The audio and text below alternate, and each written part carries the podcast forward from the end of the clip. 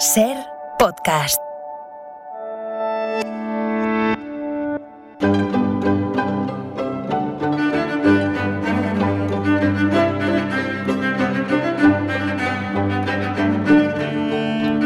Por si alguien todavía no estaba al corriente, eso que hacemos cada tarde aquí en la ventana de repasar la historia y repasarla con la mirada tan particular de Nieves, bueno, eso permite, entre otras cosas, acumular conocimientos, descubrir cosas nuevas. O no, Nieves, no, no, no estoy engañando, ¿no? O sea, eso es así, ¿no? Tú nunca engañas. tardes. Bueno, al bueno, menos, que se sepa, que se al sepa. menos esa es tu intención. Pero mira, un Nunca, caso, nunca un ejemplo muy concreto, em, con esto de descubrir cosas nuevas, ¿no? ¿Alguien sabe lo que es el krausismo? Yo estoy, estoy mirando, ¿eh? A Alicia, a Manu, a Olga que entra por ahí, estoy a Marta. Dice esto que. alguien habrá que lo sepa, ¿eh? Yo no digo que no, ¿eh? Pero la inmensa mayoría, empezando por un servidor, no tenemos ni la más remota idea. Bien, pues hoy, en la ventana, en Acontece que no es poco, una de krausismo, pero a caballo de una figura histórica muy importante, Nicolás Sí, señor. Esto del krausismo, de todas maneras, te lo contaría estupendamente José Carlos, porque es una cosa muy filosófica.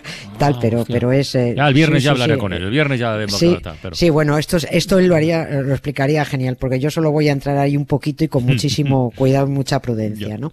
Pero bueno, sí, hoy vamos con Salmerón porque eh, nos tienen tan hartos algunos políticos y algunas políticas que son unos fulleros y unas embusteras que, hombre, que de vez en cuando viene muy bien hablar de políticos íntegros, que hay muchos, hay muchísimos, ¿no? Claro, la mayoría. Pero, pero la mayoría, lo que pasa es que, claro, esos no, no, no dicen estupideces para acaparar titulares, no están currando. Bueno, pero mm, eh, vamos a hablar de uno que, que, que fue un, desde mi punto de vista, un, bueno, desde mi punto de vista y desde el punto de vista de la historia, ¿no? Nicolás Salmerón. Nicolás Salmerón fue un grandísimo político y un, y un, y un tipo muy íntegro, ¿no? Fue el tercer presidente de la Primera República y dimitió hace hoy 149 años el 7 de septiembre de 1873. Este hombre no creía ni en Dios, ni en el rey, ni en la madre que parió a ninguno de los dos, y, y fue, fue eso, un intelectual krausista del copón, ¿no? uno de los más destacados, ¿no? Y ahora, ahora ver, entraremos un poquito en lo que es eso. Sí, sí, luego, ahora enseguida. Su principal empeño para con los españoles fue la, la educación. Luego, eh, la educación y después la educación. Fue muy bien hecho. Por eso, claro, era lo que más, lo que más le, le quitaba el sueño, ¿no? Por eso era radicalmente contrario a que se utilizaran recursos del Estado para mantener a quienes no servían al Estado para nada, salvo para consumir recursos del Estado, ¿no? O sea, qué sorpresa, la Iglesia y la monarquía. Por supuesto, le hicieron la vida imposible, le expulsaron de su cátedra, acabó en el exilio, pero cuando volvió, oye, el tío continuó soltando, soltando perlas desde, desde su escaño del Congreso. Dijo una vez, dijo una vez, esta frase me encanta a mí, dijo, ¿sabéis lo que cuesta la monarquía, el mantenimiento de una familia? 13 millones de pesetas. Estamos hablando de los años, del año 1870. ¿eh? ¿Sabéis qué se paga en España por el mantenimiento de todos los institutos de segunda enseñanza? 10 millones de pesetas. Es decir, que vale más mantener la persona del monarca que educar a la nación. Uy, no está mal, ¿eh? Es, jo, es- es tremendo. Y encima, ese monarca era el tarugo de Alfonso XIII. ¿no? Salmerón no tenía miedo a nada, salvo a traicionar su conciencia. Por eso duró en la presidencia de la República 50 días. ¿no? Está mm, enterrado muy cerquita de Almudena Grandes, eh, o Almudena Grandes muy cerquita de él, da igual, ¿no? En el cementerio antes llamado Civil, ¿no? En Madrid. Y en su imponente panteón eh, están escritas a modo de epitafio las razones que le llevaron a dimitir, que recordamos son, ¿no? Y dice ese epitafio, dejó el poder por no firmar una sentencia de muerte. We don't need no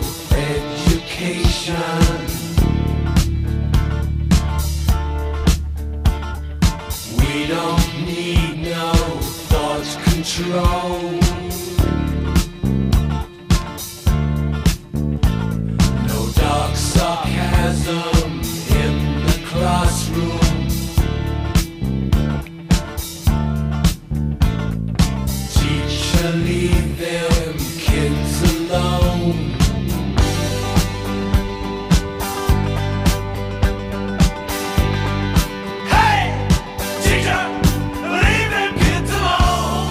Oye, no querría ponerme pesado, ¿eh? Pero antes de pasar a los detalles de la dimisión de, de Nicolás Salmerón, Oye, contemos que era, o que es el, el, krausismo. el krausismo, El que por lo que has sí. ido comentando tendrá que ver con la institución libre de enseñanza o con la educación Sí. en general, con algo Sí, de esto, ¿no? Sí, sí, sí, sí. Hemos, hemos hablado alguna vez de ella cuando recordamos la figura de su fundador, de, De Giner, de los Ríos, ¿no? sí, Sí, bueno. El krausismo, oh, pero lo voy a contar muy fácil, ¿eh? Va, venga, muy venga. sencillico. El krausismo viene de, es un término que viene del filósofo alemán, un tipo que se llamaba Kraus, ¿no? Es un tipo del siglo XIX que, por decirlo de forma muy simple, decía que no había que ponerse tan intenso con la idea de Dios, que vale que el universo englobaba la idea de Dios, pero que la ciencia y la educación tenían que ser autónomas, independizarse de Dios. Esta filosofía, insisto, dicho muy por encima, el krausismo, la agarran los intelectuales españoles progresistas, de hecho existió aquí el lo que se llama el krausismo español, y con ella, con ese, con ese krausismo, pusieron las bases de la institución libre de enseñanza. El krausismo buscaba, desde la pedagogía y la enseñanza, animar a un cambio de la sociedad y de la política. Es- dicho grosso modo, ¿no? Principales objetivos. Potenciar la educación. Fíjate que ap- aparece constantemente, la estoy repitiendo mucho porque era fundamental. Potenciar la educación porque sin educación no hay progreso y no sería posible el cambio. Eso lo tenían clarísimo. Y esa educación tenía que ser liberal, moderna, abierta a las corrientes europeas y, por supuesto, al margen totalmente de la religión que es que es el pozo negro de todo conocimiento. Aquí estaba la madre del cordero en España, el gran problema, ¿no? Porque la Iglesia tenía el monopolio de la enseñanza aborreguil, ¿no? Bueno, pues Nicolás Salmerón era uno de los más destacados intelectuales krausistas, muy preocupado por la calidad de la enseñanza, era antimonárquico, como persona decente que era, y muy peleón, muy, muy peleón por la separación Iglesia-Estado, una cosa que se lleva eh, luchando en este país desde hace siglo y pico, siglo y media, ¿no? Si el pobre levantara la cabeza hoy y viera que en 2022, en vez de un maldito rey, tenemos dos, y que seguimos regando a la multinacional católica con miles y miles de millones de euros al año, pues Salmerón, este hombre se volvió a morir, pero de la vergüenza, ¿no? Pero bueno, no importa, ya sabes. A cambio hemos tenido una transición chupiguay.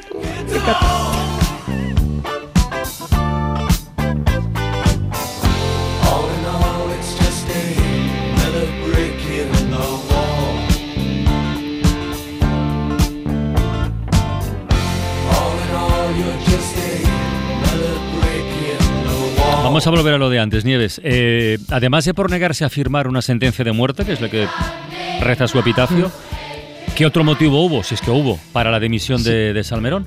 Sí, en realidad se, se juntaron el hambre y las ganas de comer, como se suele decir, ¿no? Este país era un frenopático ingobernable. es que tapabas un agujero y se te abría otro. Es que no había forma de poner de acuerdo ni a los propios republicanos. No solo España arrastraba unos vicios tremendos después de siglos de monarquías absolutistas, que esto no te lo arreglas en, en- en nada, ¿no? Y además se arrastraba un gran atraso cultural respecto a Europa. Es que hacía nada nada que se había expulsado a una reina borbona por corrupta, Isabel II. Hacía nada que el rey que habíamos sacado del mercado de segunda mano eh, dimitió de un día para otro porque no podía más. Era el que fue el macarroni, Almadeo I, el pobre, ¿no? Eh, hacía nada que la república llegó a trompicones con los republicanos aguantazos entre ellos, los monárquicos poniendo palos en las ruedas del gobierno republicano para que se estrellara cuanto antes y volviera la corrupción con los borbones. Eh, más allá de los mares estaba la guerra en Cuba, los carlistas dando la turra por el norte. O sea, es que fue un periodo muy difícil. Esta gente hubiera querido para sí una pandemia, que lo hubieran manejado con, con- con los ojos cerrados, ¿no? En realidad los que se atrevían a intentar gobernar el país eran unos valientes, tenían muchísimo mérito, ¿no? En aquel año y pico de república hubo cinco presidentes, lo hemos recordado alguna vez, pero Sí. bueno, lo repito para que se nos fije un poquillo. Empezó Figueras, que dimitió con su famosa frase, señores, estoy hasta los cojones de todos nosotros, yo me voy. ¿no? Bueno, pues después de Figueras luego vino Pi Margal, eh, después Salmerón, después Castelar y después Serrano. Serrano, ese señor que antes de ser presidente de la República fue un señor. ¿no? Salmerón eh, llega en pleno follón del movimiento cantonal, que es cuando se empezaron a crear cantones independientes. De esto no hemos hablado nunca, alguna vez lo tenemos que pillar más despacito, ¿no? Y pasó lo siguiente. Entre los republicanos, cada uno era de su padre y de su madre. Lo sabía. Republicanos unionistas, Sí. que eran los que querían una república centralizada, mandando desde Madrid, para entendernos, ¿no? Los había federales, que querían una república descentralizada, con las regiones manejando sus competencias, como si fueran autonomías, ¿no?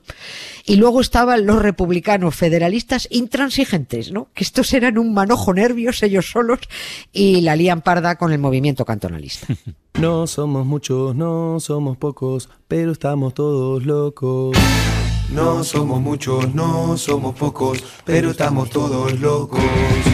No somos muchos, no somos pocos,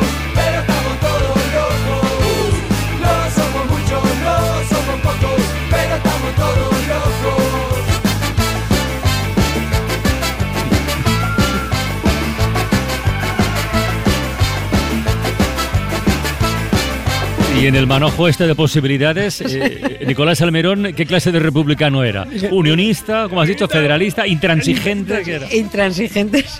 No, a ver, él era partidario de la República Federal, pero era un federalista moderado. Y cuando le tocó presidir, eh, pues eso, cuando ya se vio ahí arriba del poder, dijo, vamos a ver, frenó un poquito sus ansias federales y optó por la República Unitaria porque vio el panorama y dijo, bueno, lo mismo estaría bien empezar poniendo un, un- un- dando un pasito después de- detrás del otro, ¿no? Poco a poco, que es que acabamos de arrancar, ¿no? Mejor no meternos en un fregado de divisiones regionales, de autonomías, Sí, sí. hasta que la República esté asentado. Parecía lógico. Y ¿no? ahí seguimos, imagínate. Sí, claro. Bueno, este paso atrás no gustó nada a los federalistas más radicales, que pasaron a, a ser los federalistas Los intransigentes. intransigentes, vale. Sí, se llamaban así, los federalistas intransigentes. Es decir, dijeron, mira, pues Salmerón puede decir misa, pero los federalistas ni un paso atrás. Y con Salmerón o sin él nos vamos a ir constituyendo en cantones independientes. Un cantón podía ser una ciudad o una unión de varias ciudades, ¿no? Así surge el cantón de Cartagena, que fue famosísimo, el cantón de Salamanca, de Valencia, el cantón de Málaga, cantones en Extremadura, en Andalucía, o sea, un follón, ¿no? Y como esto era contrario a la ley, ¿m? porque todo se iba a, a aprobar una constitución federalista, pero no dieron tiempo a nada, Salmerón tuvo que mandar al ejército para frenar los movimientos vamos mal. Ah, claro, ahí, fíjate, además no sonará de cosas muy recientes, Sí, sí. ¿no? Claro, se lió muy gorda. Éramos pocos y parió la abuela, porque ahora había que guerrear con los carlistas por el norte y con los cantonalistas por el sur, por el levante y por el oeste. Lo malo es que Salmerón puso al frente de la represión cantonal a militares que sacó de la reserva. Eran muy carcas, esto fue un fallo tremendo. Eran militares muy carcas, muy monárquicos y conservadores. O sea, e- estos fueron encantados de repartir cera a los republicanos Claro. federalistas, ¿no? Fueron, dijeron, ah, a ver, ¿a quién hay que dar, no? Y acabaron con el movimiento cantonal y después mm, de lo malo Ya. vino lo peor. O sea, la represión posterior contra los vencidos. Ah, claro, aquí es donde debieron Ah. llegar lo de las sentencias de muerte. Claro. Que Salmerón se negó a firmar, ¿no? Claro, claro. Vale. O sea, Salmerón llevaba años manifestándose en todos los foros contra la pena de muerte. ¿Cómo iba a firmar las sentencias que le pusieron delante? Era imposible, ¿no? Dijo que sentenciar a muerte a alguien era contrario a su conciencia, a sus principios y a los, sobre todo a los principios de la democracia, ¿no? Y aquel 7 de septiembre de 1873 dimitió como presidente de la, de la República. Pero siguió, siguió la lucha política, ojo, ¿eh? Su obsesión continuó siendo la instrucción pública y laica, la libertad de cátedra, la separación iglesia-estado, el quitar la educación a los curas, porque eso no, no es educación, es doctrina basada en fábulas, ¿no? Continuó defendiendo la abolición de la pena de muerte y la abolición de la esclavitud, que en España había esclavitud, ¿no? Y se empeñó también en que el poder judicial se mantuviera alejado del poder político. Esto también. No suena, no suena tanto todo esto, ¿verdad? qué, qué- qué loco este Salmerón. Yo, yo decía, al comienzo que repasar la historia sirve para descubrir cosas nuevas, bueno, y también para ver de dónde venimos, ¿no? Y para entender Sí, sí. eh, otras que nos están ocurriendo todavía ahora. Joder. Sí, sí. Verdad, la Pues batalla de él- siempre. Él, él insistió muchísimo la separación del poder Claro, judicial y del poder claro, político. claro, claro. ¿no? Bueno, bueno, y hablando de instrucción pública, que ¿Qué? estamos en ello, mañana es el Día Internacional de la Ah, Alfabetización. En España ya solo queda alrededor de medio millón de personas que no saben leer ni escribir. Es decir, el 98,5% de los españoles sabe leer y escribir. Y mira, aprovechando que hoy hemos sabido que Jesús Quintero, el grandísimo Sí, loco de la loco colina, de la ha entrado en una, sí, ha entrado en una residencia que está así un poquito malico y Sí. tal, voy a reproducir una, unas palabras que dijo ahora ya unos, ahora unos 20 años. Los analfabetos de hoy, dijo, son los peores, porque en la mayoría de los casos han tenido acceso a la educación, saben leer y escribir, pero no ejercen. Eso, eso es tremendo, ¿no? Y es gravísimo que una, una mayoría siga siendo analfabeta según las- la segunda acepción que da el diccionario, Mm, ¿no? Que no es no saber leer ni escribir, sino otra cosa, ¿no? ignorante, sin cultura. Eso también es el analfabetismo. Y Salmerón luchó por ellos, Ajá. aunque todos ellos no lo saben. Es verdad. Mana mana. Mana mana.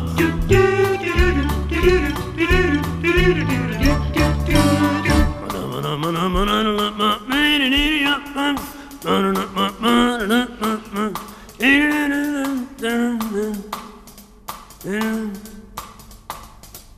Mana mana. Mana mana. Mana mana. Fantástica esta música. Está esperando ahí siempre para, para, para, para apuntarte a eso, ¿eh? Venga. Ay, añade una cosa más. ¿Qué? Nicolás Salmerón, gran almeriense. Por cierto, que no lo había dicho. Y no por nada, ¿no? No por nada, pero es que era, era, un, alme- era un, un almeriense y es un tipo, un tipo fantástico fue.